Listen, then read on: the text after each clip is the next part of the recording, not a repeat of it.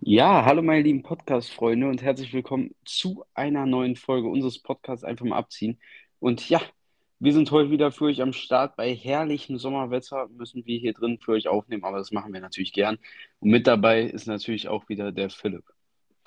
Ja, äh, wie du gerade schon angesprochen hast, wunderschönes Wetter hier im, äh, in Deutschland schon seit Wochen eigentlich. Und ähm, ja, jetzt diese Woche ist eigentlich der Höhepunkt. Also wirklich jetzt seit ein paar Tagen an die 30 Grad und einfach perfektes Sommerwetter. Ich meine, der Sommer steht jetzt ja auch vor der Tür. Also in ähm, sechs Tagen ist ja Sommerbeginn oder in fünf Tagen schon. Und ähm, ja, deswegen absolut äh, traumhaftes Wetter und ich hoffe, dass natürlich die Tage so bleibt. Ja, auf jeden Fall. Und äh, ja, vor allem in den Ferien hofft man natürlich, dass das Wetter gut bleibt, denn äh, ja, wir haben es ja schon oft erlebt, dass ja um die Ferien herum traumhaftes Wetter ist und dann in Ferien äh, ja, Scheißwetter ist, dass man äh, dann nichts machen konnte. Aber wir hoffen, dieses Jahr wird es anders. Äh, es werden hoffentlich ganz auszuhaltende Temperaturen, weil so langsam merkt man schon, es wird schon ziemlich warm. Und ja, bei 34 Grad sehe ich mich jetzt auch dann nicht unbedingt, aber ja, das werden wir dann mal sehen. Ja, also ähm, ja, ich bin jetzt auch nicht so der Riesenfan von so 30 Grad oder über 30 Grad, ähm, aber ich meine jetzt so, so wie es halt momentan ist, so 27 Grad ist schon, ist schon okay. Also ich finde eigentlich so von 21, 22 bis 27, 28 Grad ist perfekt. Da sind die perfekten Temperaturen. Das ist genau richtig, um, ähm, ja, keine Ahnung, ähm, irgendwo auch äh, in, in, irgendwo in den See oder zu einer Talsperre oder irgendwie so hinzufahren und dann ins Wasser zu gehen. Also das ist eigentlich so das perfekte Wetter. Dann auch noch angenehm zum Fußballspielen. Es ist nicht zu heiß, ähm, aber halt perfekt, um um ähm, ja, Sport zu machen und so weiter. Weil ich finde, ab so 32 Grad oder so, dann wird es halt so ein bisschen unerträglich. Da macht auch Fußballspielen nicht mehr so viel Spaß, wenn man halt wirklich ähm, nach ein paar Minuten schon komplett durchgeschwitzt ist. Und deswegen, ja, die Temperaturen sind perfekt.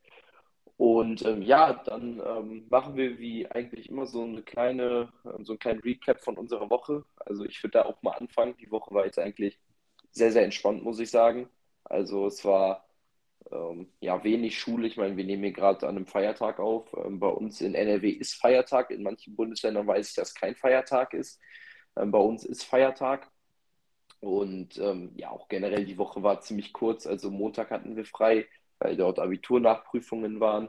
Dann am Dienstag hatten wir ein Abi-Gag. Da bin ich auch nur zur ersten Stunde hingekommen zur Anwesenheit, Anwesenheitskontrolle und bin dann wieder, wieder nach Hause. Also da war jetzt auch nicht richtig äh, war jetzt auch nicht richtig Schule. Ähm, gestern war halt äh, Schule und morgen ist Schule, aber da macht man halt auch entspannte Sachen, weil halt nächste Woche die Sommerferien anstehen. Und sonst war es halt eine aus schulischer Sicht eine entspannte Woche, aus sportlicher Sicht eine sehr enttäuschende Woche für mich mal wieder. Aber da kommen wir gleich noch drauf zu sprechen. Ja, also äh, ich persönlich hatte tatsächlich diese Woche Unterricht noch keinen Tag. Ähm, ja, Montag hatten wir frei wegen Abitur-Nachprüfung, dann Dienstag war äh, Abigag. Äh, das ist immer so, äh, so eine Veranstaltung von den Abiturienten, wo dann so Schüler gegen Lehrer spielen und dann so ein bisschen so Spaßveranstaltung, auch keine Schule ist. Dann äh, gestern hatten wir eine Exkursion und heute ja, wie gesagt, Feiertag und morgen ist dann der erste Schultag. Also war Schule eigentlich gar kein Thema für mich bisher in dieser Woche. Aber äh, ja, trotzdem, äh, ja, Schule neigt sich dem Ende, noch eine Woche nächste Woche. Und dann sind erstmal sechs Wochen Ferien. Und man muss ja dazu sagen, es sind tatsächlich unsere letzten so richtigen Sommerferien. Weil natürlich haben wir nächstes Jahr dann nach dem Abi auch noch frei, aber es ist dann nicht mehr so das Gleiche, wie wenn nach diesen sechs Wochen wieder die Schule anfängt, weil dann halt, ja, was anderes dann irgendwann losgeht, im, meistens ja Oktober oder so, Ausbildung, Studium oder sonst was. Ähm, ja, das wird natürlich was anderes sein. Und deshalb werden das so wirklich unsere letzten Sommerferien. Und das ist eigentlich, wenn man so drüber nachdenkt, immer ein bisschen komisch, aber äh, ja, so ist es halt. Ja, ähm, auf jeden Fall. Also es ist wirklich schon ein bisschen so komisch, wenn man sich so vorstellt, dass, dass wir in einem Jahr schon unser, ähm, unseren Abschluss haben, unser Abitur schon dann haben. Also hoffentlich, wenn wir es bestehen, aber sollte ja eigentlich klappen. Und ähm, ja, ist dann schon schon ein bisschen komisch, aber das ähm, zeigt dann eigentlich auch, dass wir dann die Ferien auf jeden Fall genießen müssen, was wir, denke ich mal, noch werden. Und ich freue mich dann halt auch auf die Ferien, viel mit Freunden machen. Ähm, und das wird auf jeden Fall, wird auf jeden Fall sehr, sehr entspannt. Sommerferien eigentlich generell immer sehr, sehr geil. Halt einfach, wenn gutes Wetter abends ist, dass man dann noch viel draußen was macht, dann viel Sport macht und so weiter. Und letztes Jahr war das ein bisschen blöd, weil das Wetter war halt meistens ziemlich schlecht. Also generell war ja letztes Jahr einer der ähm, ja, schlechtesten Sommer der, der Geschichte, glaube ich, ähm, weil wir hatten wirklich tagelang und wochenlang wirklich nur so um die 20 Grad, meistens sogar noch weniger und sehr, sehr viel Regen. Letztes Jahr war auch die äh, Flutkatastrophe in Deutschland. Also ähm, es waren eigentlich eher schwache Ferien, was das Wetter angeht letztes Jahr. Und da hoffen wir natürlich, dass wir dieses Jahr, was das Wetter angeht, mehr Glück haben, dass man dann halt auch mal ähm, ja, mehr machen kann, weil wenn es halt wirklich viel regnet und halt auch stark regnet, dann macht es ja keinen Spaß. Und dann ähm, ja, müssen wir, müssen wir hoffen, dass das Wetter, das Wetter gut wird. Und wo wir auch darauf hoffen müssen, dass es jetzt Überleitung ist auf eine Besserung der Scuderia Ferrari. Also ähm, immer wenn man denkt, dass es äh, nicht mehr schlimmer werden kann, wird es nur noch schlimmer bei diesem Rennstall. Also für mich war es wirklich äh, wieder ein äh, Wochenende ähm, zum Vergessen aus, äh, aus, aus Fansicht. Es ist halt wirklich gefühlt jedes Mal das, das Gleiche aufs Neue bei, bei Ferrari. Ähm, der Freitag läuft super, ähm, die Longruns sahen sehr, sehr stark aus. Über eine Runde ist man sowieso sehr, sehr stark. Am Samstag holt dann Charles Leclerc die Pole Position und man ist eigentlich sehr, sehr zuversichtlich, weil Ferrari auch dieses Defizit auf den Geraden in den Griff bekommen hat. Also, weil Ferrari auch auf einen anderen Flügel gesetzt hat, war man vom Topspeed her mit Red Bull auf einer, auf einer Ebene und man hatte, glaube ich, beide ziemlich den gleichen Topspeed. Dann, ähm, ja, am Sonntag, das Rennen ist äh, nicht so gut gestartet aus äh, der Sicht von Charles Leclerc, musste Sergio Perez beim Start passieren lassen, konnte dann aber seine Pace halbwegs managen und man hat auch gesehen, ähm, dass Ferrari halt wirklich auf der Geraden zugelegt hat, weil äh, Max Verstappen hatte zwar einige Runden lang DRS auf, äh, auf Leclerc, konnte ihn aber halt nie überholen oder halt auch nie richtig angreifen. Also das hat schon mal gezeigt, äh, dass der Ferrari da dort einen großen Vorteil hatte, weil ich meine, wenn man das dann mal in Miami oder mit Miami vergleicht, dort äh, war ja Leclerc wirklich ein sehr, sehr äh, leichtes Fressen für Max Verstappen auf einer Geraden, die nicht so lang war. Und Verstappen war immer so 0,8 Sekunden hinter Leclerc dran und eigentlich, wenn man das Vergleich mit den ersten Rennen hätte er ihn dort eigentlich easy überholen müssen, hat er aber nicht geschafft. Das macht einem natürlich Mut. Ähm, ja, dann ähm, kam schon die erste Hiobs-Botschaft in Runde 9, der Ausfall von ähm, Carlos Sainz, der bis dahin ein ja, recht ordentliches Rennen hatte. Er hat gesagt, er hat eigentlich hauptsächlich versucht, die Reifen zu managen und konnte dann halt auch langsam die Lücke zufahren. Er hatte rund, ich glaube, 3,5 Sekunden Abstand auf Max Verstappen, also der, da wäre noch alles möglich gewesen. Und ja, er musste aufgrund eines Hydraulikproblems das Auto abstellen. Und, ähm, wegen des Hydraulikproblems ähm, ist die Bremse, also die Bremse rechts ausgefallen. Und er musste den Ferrari dann abstellen. Für ihn natürlich sehr, sehr bitter, schon sein dritter Ausfall jetzt. Und für ihn ist es wirklich bis jetzt eine Saison zum Vergessen. Also bis auf ja, Bahrain, ähm, Jeddah, ähm, Miami vielleicht noch und Monaco sind das für ihn bis jetzt so sehr, sehr schwache Rennen. In Imola der Ausfall, in ähm, in Australien der Ausfall auch noch selbst verschuldet und jetzt dann der, der Ausfall, für, für den er nichts konnte in Aserbaidschan. Und ähm, ja, dann kam das virtuelle Safety Car für Charles Leclerc, kam es sehr, sehr gelegen. Er ist dann an die Box gefahren, die beiden Red Bulls sind rausgeblieben. Das hat für Leclerc einen Vorteil gehabt, weil während der virtuellen Safety Car Phase verliert man logischerweise nur sehr, sehr wenig Zeit. Und als dann die Boxenstopps der Red Bull auch zu Ende waren, hatte Leclerc 13,5 Sekunden Vorsprung auf Max Verstappen und gar nicht mal so einen großen Reifenunterschied. Also ich glaube, seine Reifen waren sieben oder acht Runden älter. Also natürlich hatte Verstappen Reifenvorteil, aber Leclerc hatte dafür eine ziemlich große Lücke auf Max Verstappen. Hat sich dann aber in 0, nix aufgelöst, denn Charles Leclerc hat einen Motorschaden wieder erleiden müssen und hinnehmen müssen. Wie schon in Barcelona ist er in Führung liegend und auch deutlich in Führung liegend mit einem Power-Unit-Problem ausgefallen.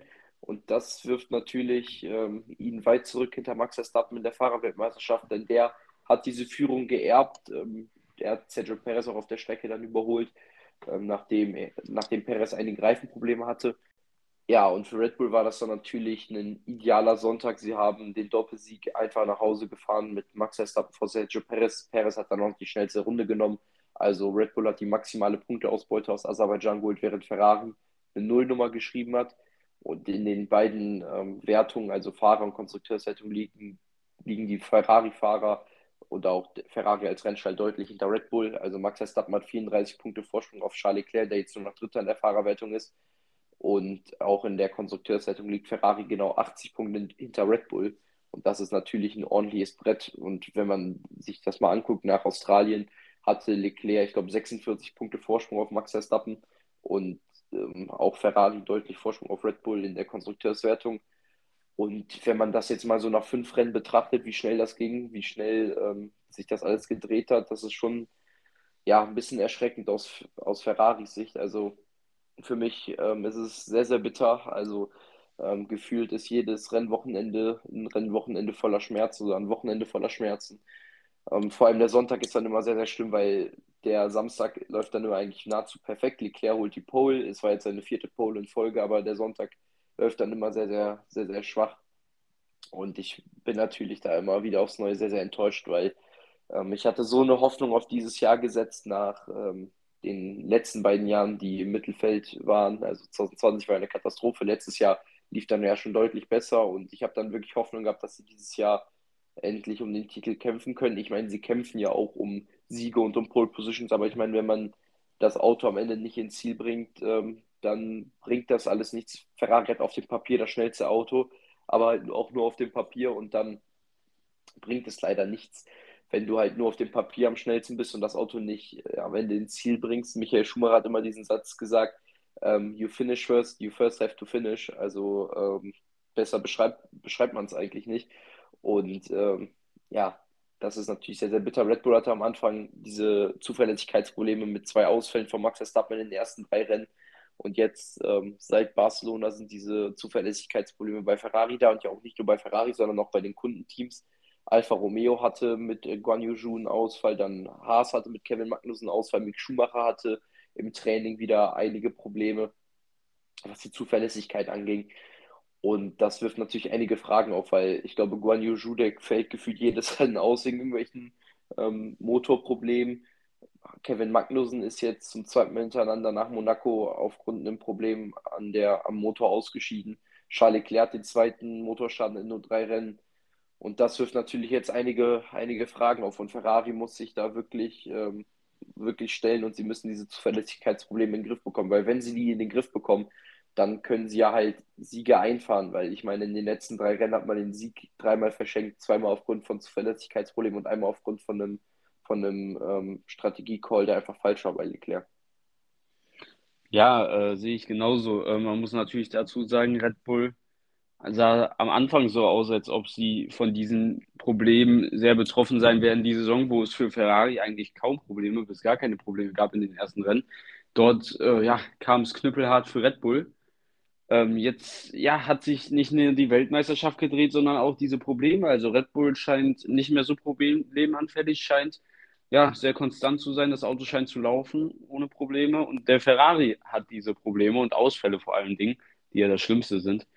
Ähm, und ja, das muss man auf jeden Fall in den Griff bekommen. Und es wird schwer, das in den Griff beko zu bekommen. Vor allem jetzt, weil man jetzt einfach direkt schon wieder eine Woche später wieder ein Rennen hat.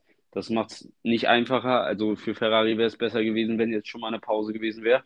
Äh, die kriegen sie nicht. Und jetzt muss man, glaube ich, aus Ferrari-Sicht einfach nur hoffen, dass das rote Auto hält in Kanada und dass sie, ja, dass da die das Rennwochenende über die Runden bekommen und danach dann ja, gucken, was sie machen am Auto oder eben auch nicht machen oder ob es von allein geht, wobei ich das bezweifle, weil es ist ja nicht so, dass es jetzt irgendwie dann zufällig mal bei einem Auto war. Dieses Rennen sind beide Autos rausgeflogen. Äh, Ferrari-Kundenteams sind ebenfalls rausgeflogen, wo sich auch darauf schließen lässt, dass äh, ja, es da zumindest zum Beispiel bei Leclerc und Magnussen gewisse, äh, ja, gewisse Gleichheiten gibt, die äh, bei beiden aufgetreten sind. Äh, das muss man aber natürlich ermitteln. Davon haben wir jetzt als Außenstehende, glaube ich, auch nicht so viel Ahnung. Das wissen nur die, die bei Ferrari das analysieren und in den Werken arbeiten. Und äh, ja, generell muss man dann einfach was tun. In Kanada irgendwie es über die Runden bekommen und äh, ja, hoffen, dass man diese Zuverlässigkeit wieder aufrechterhält und dass Red Bull vielleicht von sowas nochmal betroffen sein wird. ähm, was für Ferrari natürlich sehr, sehr wichtig wäre, weil äh, ja, genauso wie Ferrari dann am Anfang einfache Punkte gegen Red Bull geholt hat und sich so eine recht komfortable Führung erarbeitet hatte, so hat es Red Bull dann jetzt gemacht und so können es Ferrari dann auch wieder machen. Und von daher bin ich da sehr gespannt zu se äh, sehen, wie es sich über den Rest der Saison entwickelt mit der Zuverlässigkeit bei beiden. Ähm, ob sich das Ruder nochmal wendet, ob vielleicht beide ein sehr zuverlässiges Auto haben, was auch schön wäre, wenn es rein aufs Fahrische ankommt, wie zum Beispiel letztes Jahr bei Verstappen und Hamilton. Aber äh, Ferrari muss jetzt erstmal sehen, dass sie irgendwie diesen ja jetzt schon relativ großen Vorsprung von Red Bull, von Max Verstappen und auch Sergio Perez wieder einholen, aufholen und äh, ja, die Red Bulls jetzt wirklich mal über ein paar Strecken schlagen und nicht jetzt mal ein Rennen vielleicht gewinnen und dann wieder danach wieder geschlagen werden. Ferrari muss jetzt schon ja auf mehreren Strecken Red Bull schlagen und das wäre sehr, sehr wichtig, um in der WM weiter dran zu bleiben, um es nicht sehr, sehr einseitige WM werden zu lassen, um den Traum zu verfolgen, den sie vor der Saison hatten, den sie vielen Fans äh, ja gegeben haben, wo sie auch sehr, sehr viel Hoffnung gegeben haben vor dem ja, und da äh, bin ich sehr gespannt, ob sie dieser gerecht werden, werden können oder ob sie wieder mal, ja, die große Enttäuschung sind in der Saison. Äh, ich muss persönlich sagen, ähm, mit dem Monaco-Rennen habe ich Ferrari schon so ein wenig abgeschrieben, weil mir das einfach nochmal gezeigt hat, dass Ferrari vom Ding her gut ist, aber dass sie einfach keine Weltmeisterschaft gewinnen können. Das hat man mit Sebastian Vettel gesehen und sieht man jetzt bisher wieder meiner Meinung nach. Und äh, die ja, Ergebnisse in Aserbaidschan haben diese Meinung nur noch verstärkt. Ähm, ich persönlich habe immer weniger Hoffnung. Natürlich lebt die Hoffnung noch, weil ich einfach Ferrari als Weltmeister sehen will. Und vor allem auch Charles Leclerc, weil Carlos Sainz wird es definitiv nicht. Das kann man, glaube ich, jetzt schon mal so sagen. Ähm, ich als äh, würde gern Ferrari sehen und äh, nicht wieder Max Verstappen, nicht das. Es ist die Saison, wo Ferrari die größte Chance auf den Weltmeistertitel hat. Ich weiß nicht, wie es nächstes Jahr aussieht, ob sie das nochmal so halten können. Oder ob dann nächstes Jahr wieder Mercedes aufschließt mit einem starken George Russell. Ähm, oder Red Bull sich halt auch noch weiterentwickelt. Äh, ich weiß nicht, ob Ferrari dann nächstes Jahr um die Weltmeisterschaft mitfahren kann. Deshalb ist eigentlich die Saison die Saison, wo sie es holen müssen. Und das haben sie selbst gesagt, schon vor zwei Jahren oder noch mehr. Und ähm, ja, deshalb hoffe ich einfach, dass Ferrari da irgendwie wieder an den Ball kommt und Red Bull Konkurrenz machen kann und sie hoffentlich auch schlagen kann. Ähm, weil sonst, ja, sehen wir vielleicht noch länger, noch viel länger kein Ferrari-Weltmeister, auch wenn ich es mir sehr, sehr wünschen würde. Ja, also ähm, ich, ich sehe es halt einfach so, dass ähm, Ferrari halt einfach dieses Jahr diese, diese große Chance hatte, durch die Regeländerung wieder nach ganz vorne zu kommen. Ich meine, sie sind ja, was die Leistung angeht und was das Auto von der Schnelligkeit her angeht, ganz vorne angekommen. Aber ich meine, man muss halt das Auto halt auch immer ins Ziel bringen. Und ich glaube halt an den Fahrern, da hat es bei Ferrari nie gescheitert. Ferrari hatte immer Top-Fahrer, auch ähm, 2000, in den 2010er Jahren mit äh, Alonso und Vettel. Ich meine, die waren ja bei anderen Teams sehr, sehr erfolgreich. Weil Ferrari erfolgreich zu sein, ist halt nochmal ein bisschen was anderes. Und ich weiß nicht, also an Charles Leclerc mangelt es dieses Jahr auf gar keinen Fall. Ich meine, der Typ hat in acht Rennen sechsmal die Pole. Und hätte der einfach nicht dieses unfassbare Pech, dann würde der sehr weit vorne in der WM stehen. Natürlich hat er diesen einen Fehler an Imola gemacht, den er auf gar keinen Fall machen darf. Aber der hat, hat halt in Anführungszeichen nur sieben Punkte gekostet.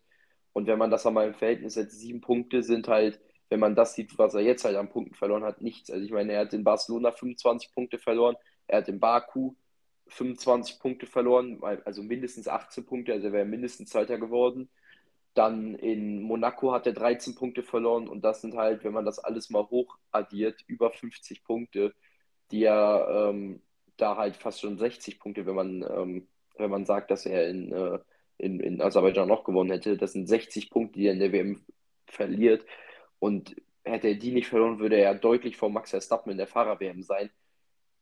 Und er wird so ein bisschen vom Team, glaube ich, einfach da runtergelassen. Und ich, er hat jetzt halt auch nochmal in einem Interview gesagt, ähm, mit, äh, mit einer Zeitung, also das zitiere ich jetzt, ich will Weltmeister werden. Ich werde daran glauben, bis es mathematisch nicht mehr möglich ist. Ich werde niemals aufgeben. Das war schon immer meine Mentalität. Also das zeigt ja eigentlich schon diesen, diesen Willen, den Charles Leclerc hat. Und er hat ja auch das Können. Ich meine, sonst würde er ja nicht immer die Rennen anführen und immer diese Pole Positions einfahren. Ich meine, er hat mehr Poles als Max Verstappen in seiner Karriere. Und ähm, ja, er war halt jetzt das zweite Jahr erst in einem Auto, was eigentlich dazu berechtigt ist, um, um Pole zu fahren. Und das zeigt ja seine enorme Stärke. Und er ist ja ohne jeden Zweifel einer der besten Fahrer im Feld, vielleicht sogar der beste Fahrer momentan. Aber man sieht es halt einfach nicht, weil er halt einfach nie ins Ziel kommt. Und wenn er ins Ziel kommt, dann wird er von seinem Team irgendwie hops genommen oder so. Ähm, so ist es halt leider bei, bei ihm. Und er ist meiner Meinung nach ähm, der momentan beste Fahrer im Feld. Ähm, ich finde, er ist im, im Rad-an-Rad-Duell extrem stark, hat er ja in, in, in Bahrain gezeigt mit, äh, mit dem Kampf dagegen Max Verstappen, hat er auch in, in Jeddah gezeigt und er kann ein Rennen dominieren, er kann ein Rennen lesen, er ist unfassbar stark über eine Runde und meiner Meinung nach auch mit Abstand der beste Fahrer im Feld über eine Runde. Weil, wenn man halt wirklich mal im Verhältnis setzt, ähm, er hat mehr Puls als Max Verstappen, der halt seit 2016 ein Top-Auto fährt.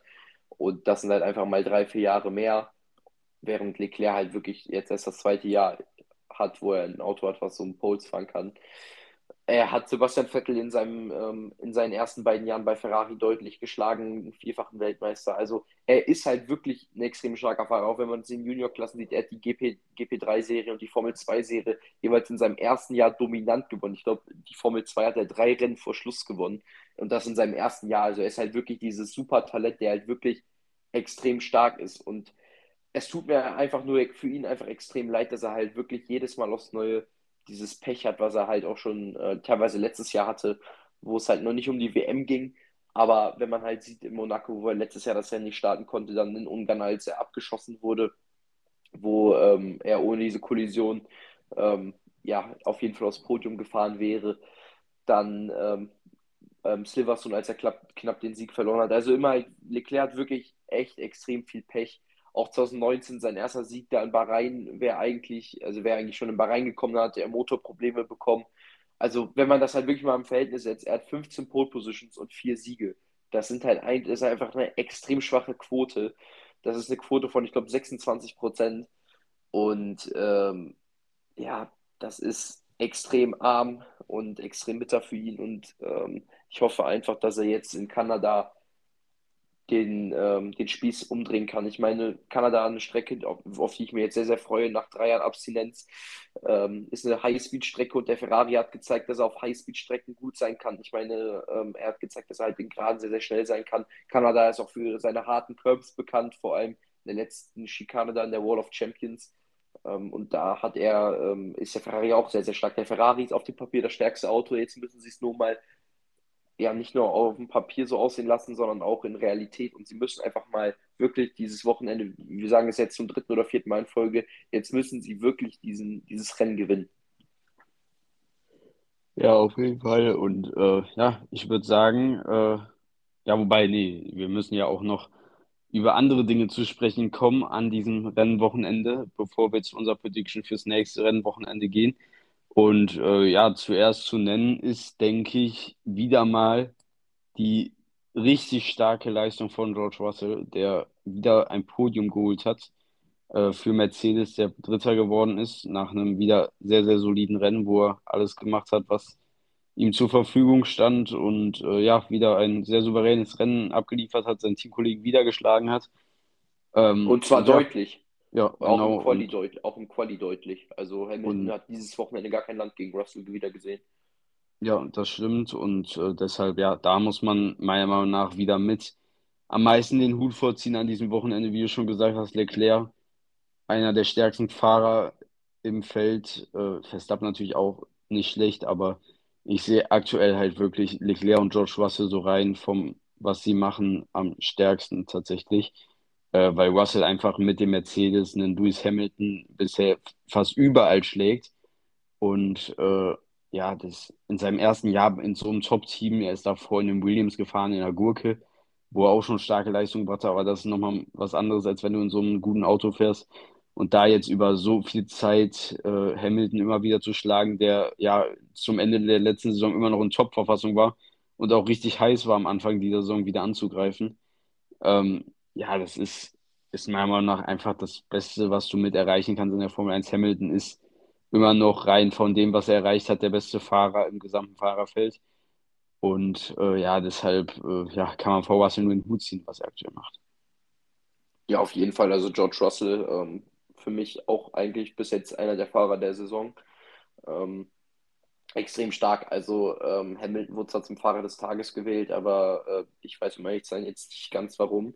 Also ähm, er weil er so starke Rückenschmerzen hatte. Weil er so starke Rückenschmerzen hatte wahrscheinlich. Ähm, ja, der Mercedes hüpft wieder wie sonst was. Also der Ferrari und der Mercedes waren sicherlich die Autos, die am heftigsten von diesem Bouncing betroffen waren. Allerdings ist das Bouncing beim Ferrari halt leistungstechnisch jetzt nicht das Problem. Also ähm, das Bouncing macht den Ferrari nicht sonderlich langsamer.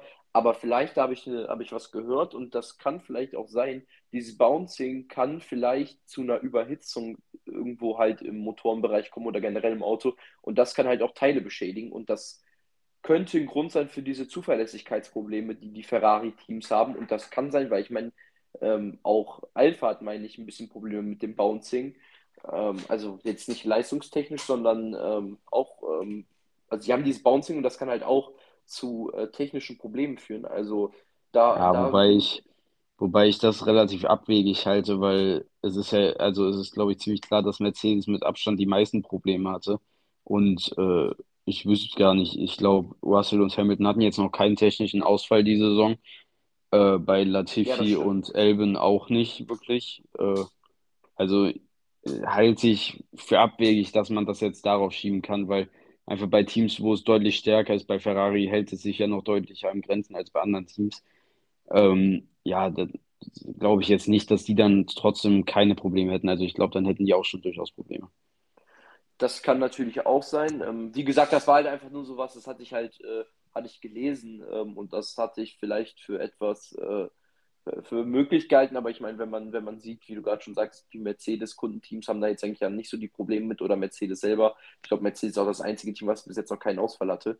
Ähm, ja, da, da, dann, wenn man das so im Verhältnis setzt, das, das äh, stimmt auf jeden Fall. Aber ähm, keine Ahnung, vielleicht äh, ist es bei Ferrari ja oder bei den Ferrari-Kundenteams etwas, vielleicht, ähm, was dann, was dann vielleicht doch so ein kleiner Grund ist. Keine Ahnung. Ähm, ist aber halt, wie du gerade auch schon gesagt hast, etwas schwierig, ähm, das zu sagen. Und ich glaube, ich glaube einfach, dass Ferrari ähm, dieses, dieses Bouncing-Problem oder Mercedes besser gesagt, dieses Bouncing-Problem einfach in den Griff bekommen muss, damit sie Leistung finden. Ähm, sie haben da jetzt ja auch schon ähm, bei der FIA sich beschwert und haben gesagt, ja, wir müssen irgendwas machen, damit dieses Bouncing in den Griff bekommen, dass man das in den Griff bekommt, weil einige Fahrer beschweren sich halt auch. Man hat Lewis Hamilton am Sonntag nach dem Rennen da gesehen, der vielleicht auch ein bisschen theatralisch war, glaube ich. Ähm, er hat da so, ähm, so getan, glaube ich, eher so, als würde er nur schwer aus dem Auto rauskommen. Ich glaube, Hamilton macht das alles, um sich vielleicht wieder ein bisschen zu inszenieren oder ein bisschen Show zu machen. Weil wenn man dann George Russell im Verhältnis ähm, sieht, der hatte da gar nichts und auch kein anderer Fahrer hatte irgendwas. Auch ähm, Christian Horner hat da so ein paar Giftpfeile Richtung Mercedes wieder geschossen und hat gesagt, wenn ähm, er Teamchef bei Mercedes wäre, er würde seinen Fahrer sagen, dass sie da so rumheulen ähm, sollen wie sonst was, damit irgendwas dagegen getan wird, weil ich glaube, es ist schon ziemlich offensichtlich, dass Mercedes einfach dieses Bouncing-Problem hat und dass sie halt einfach ähm, damit bei der FIA irgendwie durchkommen wollen, weil sie sehen, dass sie durch dieses Bouncing halt am meisten Zeit verlieren. Und ja, da kann ich, ähm, da kann ich mir auch denken, dass ähm, Mercedes es einfach nur macht, um irgendwie ein bisschen Leistung zurückzugewinnen, damit man irgendwas macht, damit dieses Bouncing verboten wird oder dass irgendwas an den Autos geändert wird, dass dieses Bouncing nicht mehr auftritt, damit Mercedes einen Vorteil hat, ähm, kann ich mir vorstellen. Aber das weiß man natürlich auch nicht so ganz genau. Ich meine, wir wissen jetzt auch nicht, ob Lewis Hamilton irgendwas geschauspielert hat, aber er sah schon sehr, sehr theatralisch aus, fand ich. Und wie gesagt, wenn man George Russell dann sieht, der hatte gar nichts ähm, und der fährt da genau das gleiche Auto. Er hat sich noch nicht einmal so richtig über das Bouncing ähm, beschwert nach dem Rennen, während Hamilton das eigentlich wirklich jedes Rennen macht. Also, ähm, ja, keine Ahnung, vielleicht liegt es auch daran, dass Hamilton schon ein paar Jahre älter ist, aber auch zum Beispiel Fernando Alonso, ähm, er hatte gar nichts, äh, er hat gesagt, das Bouncing ist einfach kein Problem, er ist noch ein junger Mann ähm, und er, er hat da nichts.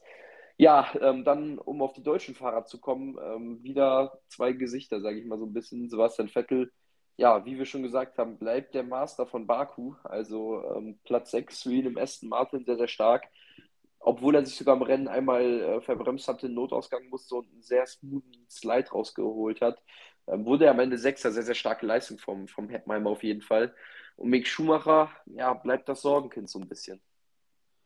Ja, äh, für Vettel schade. Ähm, ich glaube, er war zu dem Zeitpunkt vor Hamilton, äh, wäre auch an Gasly rangekommen, wenn er nicht dann da wieder hintergeklebt hätte. Also, äh, ja, es wäre für Vettel auch ohne diesen äh, Dreher, beziehungsweise es war ja ein Verbremser, äh, durchaus mehr äh, drin gewesen. Äh, hätte da durchaus noch mehr nach vorne machen tun können.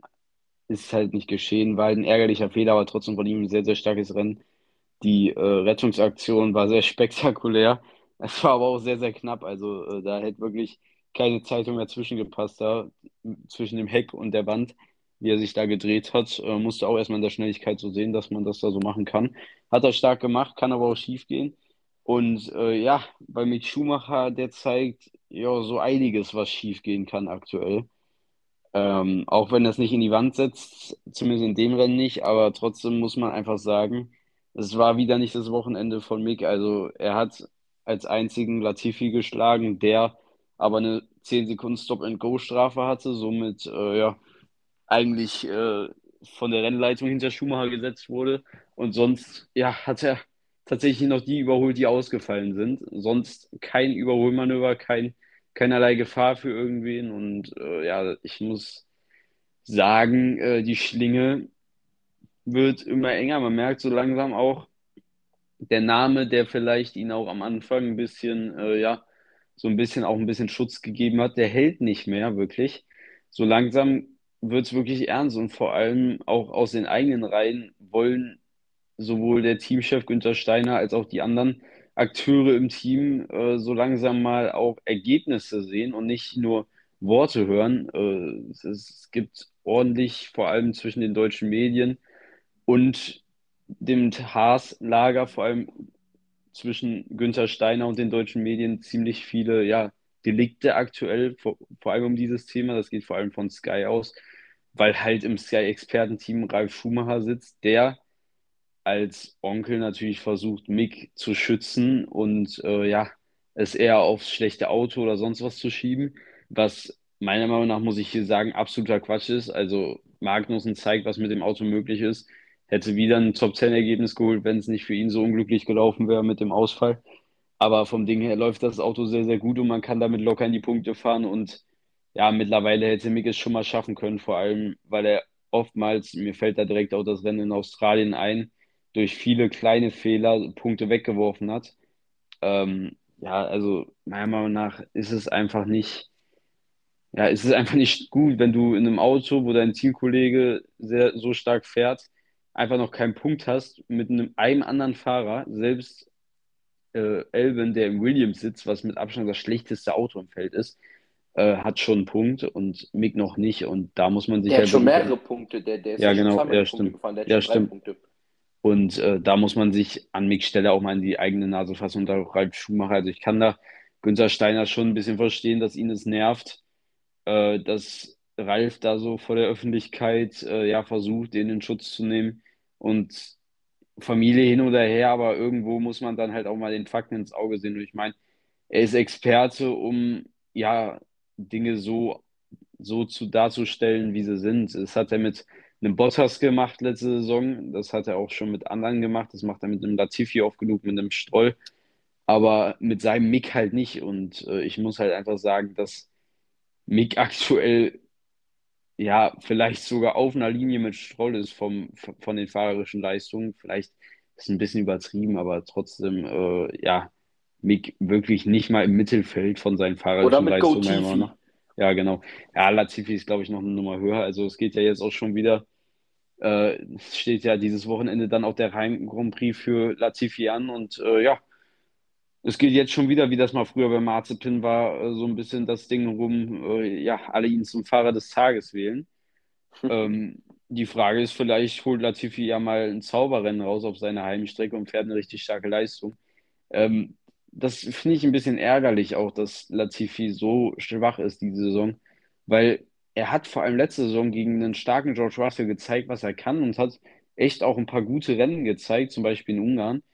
Ähm, er hat wirklich keine schlechten Leistungen gezeigt und jetzt kriegt er halt irgendwie diese Leistung nicht mehr so umgesetzt. Es wird wieder viel auf ihn rumgehackt und ich glaube, das ja, macht ihn auch ein bisschen fertig und er kann dann nicht wirklich diesem Druck von außen standhalten. Ähm, ich finde es sehr schade, weil eigentlich äh, hat man schon vor allem letzte Saison gesehen, dass er was im Petto hat. Aber äh, ja, so ist halt der Sport. Der Druck von außen ist immer sehr, sehr hoch, wenn es nicht läuft. Genauso kann der Höhenflug auch sehr, sehr hoch sein, wenn es läuft. Und äh, ja, deshalb ist es halt bitter für Latifi mal sehen, was er in seinem Heim Grand Prix machen kann. Solche Grand Prix sind immer die Möglichkeit, sich aus so einer Situation zu befreien. Vielleicht kann er allen, die sich gerade über ihn lustig machen, zeigen, was er eigentlich drauf hat. Ähm, ja, das wird mal ganz gespannt zu sehen sein. Ja, also ich glaube, man kann ähm, bei diesen ganzen Fahrern einfach einen Satz bringen, den Sebastian Vettel mal gesagt hat. Ich finde, der ist sehr, sehr richtig. Ich glaube, nach Erfolgen bist du niemals so gut, wie gesagt wird, und nach Niederlagen bist du nie so schlecht, wie gesagt wird. Ähm, also ich glaube, bei keinem ähm, kann man das so gut anwenden wie bei Sebastian Vettel. Ähm, aber auch bei anderen Fahrern, also bei Mick Schumacher, er wurde letztes Jahr von den Fahrern und auch von den Teamchefs unter die Top 10 der Fahrer gewählt. Und das ist ja eigentlich schon ein sehr starkes ähm, ja, Statement, sag ich mal, gewesen. Er hat letztes Jahr natürlich ein sehr schwaches Auto gehabt, hat dadurch, daraus, finde ich, das Maximum rausgeholt. Und ich meine, dass er gut ist und talentiert ist, das zeigen ja auch seine Erfolge in den Juniorklassen. Er hat die Formel 2, Formel 3 gewonnen. Aber man muss halt auch mal sagen, er ist halt nicht dieses Supertalent, was ein Charles Leclerc ist oder ein Max Verstappen. Also, oder halt ein Russell, die halt in ihrem ersten Jahr die Formel 2 gewinnen, sondern Mick Schumacher hat die Formel 2 erst im zweiten Jahr gewonnen. Und wenn man das jetzt nochmal im Verhältnis äh, setzt, halt eher in einem schwächeren Formel 2 Jahrgang. Und ja, er kann sich vielleicht oder er sollte sich mal vielleicht so ein bisschen das Vorbild Yuki Tsunoda nehmen, weil ähm, wenn man mal sieht, Tsunoda war letztes Jahr eher schwach, wurde von Gasly ordentlich gebügelt, aber gegen Ende des Jahres hat er sich verbessert, wurde dann ja auch Vierter in Abu Dhabi, das ist ja damals so ein bisschen Untergang unter diesen ganzen Jubeleien nach dem WM-Titel von Max Verstappen. Aber wenn man mal sich dieses Jahr Yuki Tsunoda anguckt, der ist extrem stark, der schlägt den Gasly oft im Quali. Ja, Tsunoda ist auch wieder ein sehr, sehr starkes Rennwochenende jetzt in Baku gefahren. Ich meine, er hatte am Ende Pech, dass er nicht in die Top 6 gekommen ist. Er hatte ja Probleme dann am Heckflügel, da mussten sie das bei Alpha Tauri ja tapen und er ist am Ende, glaube ich, 14. geworden oder 13. Also ähm, er sollte sich vielleicht mal ein Beispiel an Yuki Tsunoda nehmen. Ja, also Mick Schumacher, ähm, ja, keine Ahnung, also ich glaube, es läuft ähm, vieles momentan gegen ihn. Er muss einfach die Ruhe bewahren, dann kann er vielleicht seine ersten Punkte holen.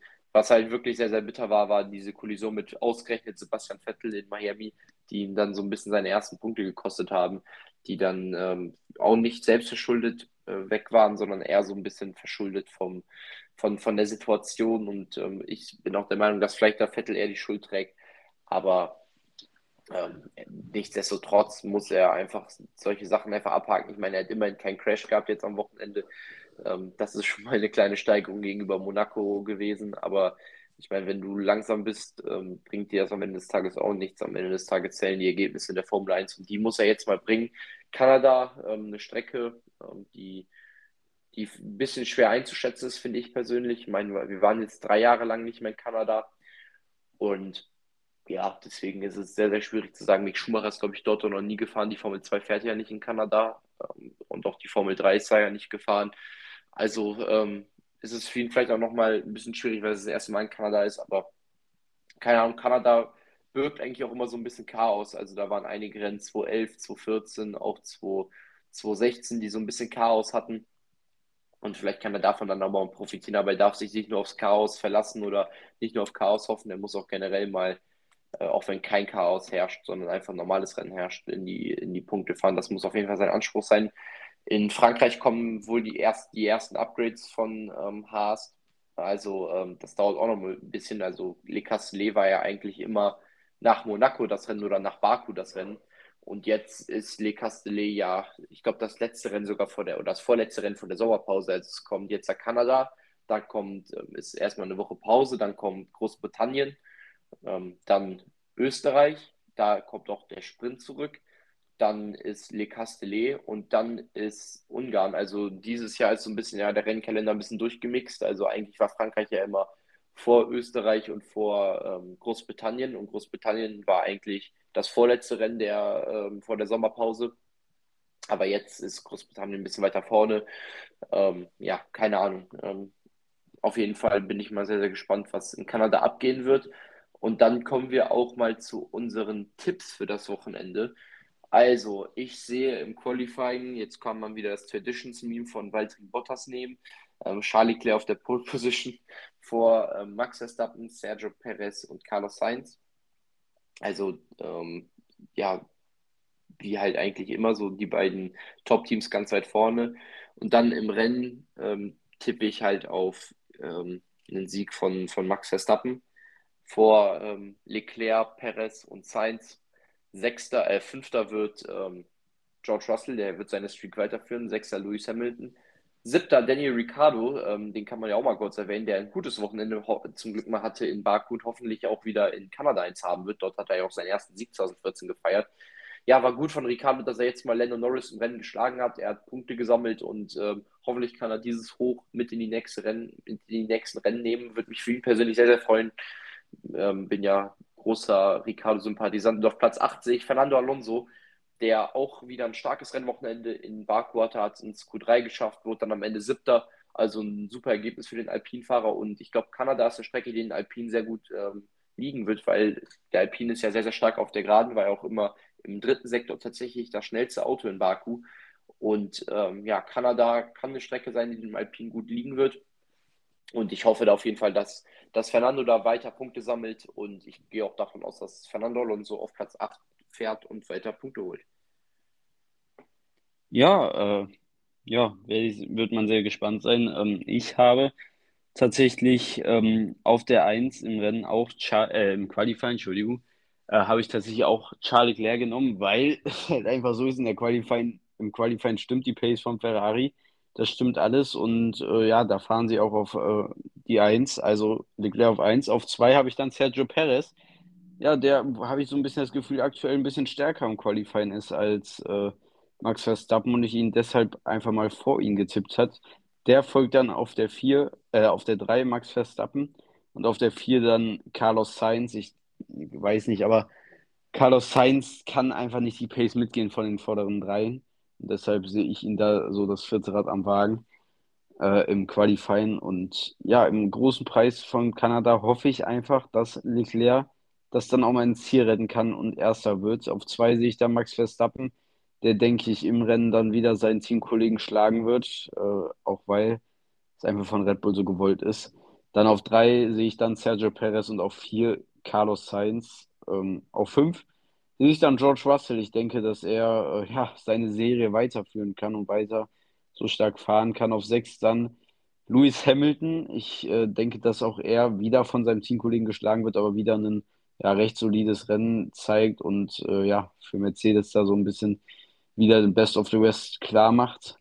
Äh, dann auf sieben sehe ich Lando Norris, der ja dieses Wochenende mal ausnahmsweise von seinem Teamkollege geschlagen wurde, was ja auch jetzt nicht ganz friedlich von der Bühne lief. Äh, gab ja hin und wieder dann im Rennen, obwohl er zwei Sekunden hinter ihm war, so die Proteste, er sollte ihn vorbeilassen und so, was für mich aber absolut keinen Sinn gemacht hat, weil zum Großteil war zu dem Zeitpunkt äh, Ricardo da direkt an Alonso dran und Norris wollte, der zwei Sekunden hinter ihm ist, dass äh, Ricardo ihn vorbeilässt. Also das hat für mich gar keinen Sinn gemacht, die Beschwerden. Ja, ja, ja also und, ähm, ja, auf jeden Fall. Also ähm, weil ähm, der McLaren hat ja hauptsächlich im dritten Sektor verloren und in anderen Sektoren war ja ähm, Ricardo immer schneller und das liegt dann ja nicht an Ricardo, dass er auf Alonso nicht richtig aufgeholt hat, sondern eher im Auto. Und man muss auch sehen, dass Ricardo im ersten Stint, wo er deutlich schneller als Norris war, die ähm, Entscheidung von der Teamleitung ähm, respektiert hat. Er wollte an Norris vorbeifahren und hat auch gefunkt, dass er schneller kann. Aber die Teamleitung. Und er war auch schneller. Und er war auch schneller und ähm, der wurde aber angewiesen, hinter Norris zu bleiben. Das hat er respektiert und dann ähm, hätte ich es ein bisschen unfair gefunden, wenn am Ende sie gesagt hätten, dass Ricardo Norris hätte vorbeilassen müssen. Wäre ja auch nicht gut für das Selbstbewusstsein von Daniel Ricardo gewesen, vor allem weil er jetzt mal Norris-Fans square geschlagen hat. Ja, auch von Norris Stelle. Also äh, er hat im, im Gegensatz, also Ricardo hat äh, Norris in keinem Fall aufgehalten, weil Norris einfach gar nicht mal rankam an ihn. Und äh, Norris hat Ricardo im ersten Stint aufgehalten, weil Ricardo deutlich hätte schneller fahren können und über lange Zeit an ihm dran war. Ähm, aber ja, deshalb äh, verstehe ich da auch nicht, warum Norris da überhaupt äh, ja dieses Diskussion überhaupt entfalten lässt. Aber dann kommen wir erstmal noch zu meinem achten Platz und da sehe ich Pierre Gasly, der ja in Aserbaidschan ein sehr, sehr starkes Rennen gemacht hat, natürlich von den Ausfällen profitiert hat, ähm, von den beiden Ferraris, aber ich denke, dass er ja die Leistung auch in Kanada wieder zeigen kann und dann den achten Platz einnehmen wird. Ja, das waren dann unsere Predictions für den großen Preis von Kanada, der nach 2019 mal wieder ein Comeback feiert, nachdem ja fast schon Skandalrennen von 2019, wo Sebastian Vettel der Sieg geraubt wurde durch eine lächerliche Strafe. Ähm, ja, wie gesagt, ich freue mich sehr, sehr auf das Rennen. Ähm, wird ein sehr, sehr interessantes Wochenende sicherlich. Kanada immer gut für Chaos, wie eben schon angesprochen. Ja, hoffen wir mal, oder ich hoffe mal, dass Ferrari endlich mal diese ähm, Streak brechen kann und dass Leclerc endlich mal wieder ganz oben steht. Ähm, ich glaube, es wird schwierig, aber es kann gut möglich sein.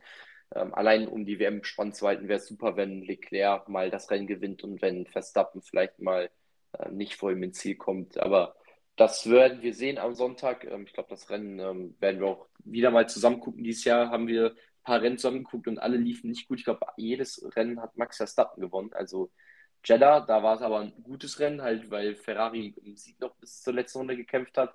Imola war eine Vollkatastrophe und jetzt Baku war auch eine Vollkatastrophe. Also hoffen wir mal, dass auch diese Streak gebrochen wird und dass wir endlich mal einen Ferrari-Sieg zusammen ähm, begutachten können, weil ich glaube, wir haben noch nie zusammen Rennen geguckt, was Ferrari gewonnen hat. Ja, äh, also ich denke sicherlich mal, aber ich könnte mich jetzt auch jetzt so Nee, ich glaube, ich glaube, ich glaube, ich glaube nicht. Ich glaube tatsächlich nicht. Also, weil wir haben ja seit 2020 so angefangen, Rennen zusammen zu gucken. Und 2020, 2021 hat Ferrari ja kein Rennen. Ja, stimmt, davor liefen haben, immer nur. Da, davor lief das, haben wir, haben wir oft während, während den Rennen immer telefoniert, als es noch bei RTL kam.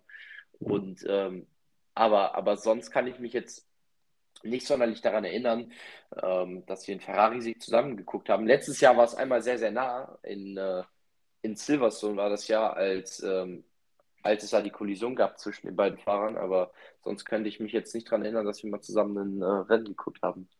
Ja, vielleicht irgendwann ist immer das erste Mal, ne? Von daher, äh, ja, vielleicht wird's was, ähm, wer weiß, und sonst wird es halt vielleicht in einem anderen Rennen was. Mal sehen, vielleicht gewinnt auch Ferrari einfach diese Saison gar kein Rennen mehr.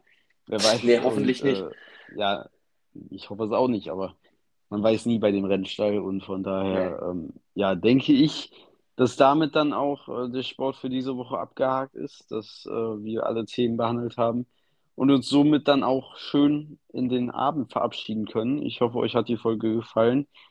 Ähm, uns hat es wieder mal sehr, sehr viel Spaß gemacht. Ich wünsche euch eine schöne Woche. Wir hören uns nächste Woche natürlich wieder. Dann mit sprechen wir ausführlich über den Kanada Grand Prix und bis dahin sage ich ciao. Ja, auch von mir aus. Ähm ich wünsche euch eine, eine, eine, gute Woche, wie immer ja Kanada jetzt am Wochenende. Ähm, da werden wir wieder ausgiebig nächste Woche drüber sprechen. Dann in zwei Wochen ist dann ja kein Rennen. Das heißt, da kommt die zweite Goat-Folge, also die erste Goat-Folge, die übrigens ja bei euch ganz gut ankam. Ähm, ja, war ja über die Formel 1 Goats und jetzt ähm, werden wir in der zweiten Folge von diesem Format über, über Messi und Cristiano Ronaldo reden. Ähm, Freue ich mich auch schon sehr, sehr drauf und ähm, ja, bis dahin wünsche ich euch eine gute Woche und bis nächste Woche. Und denkt immer dran, einfach mal abziehen.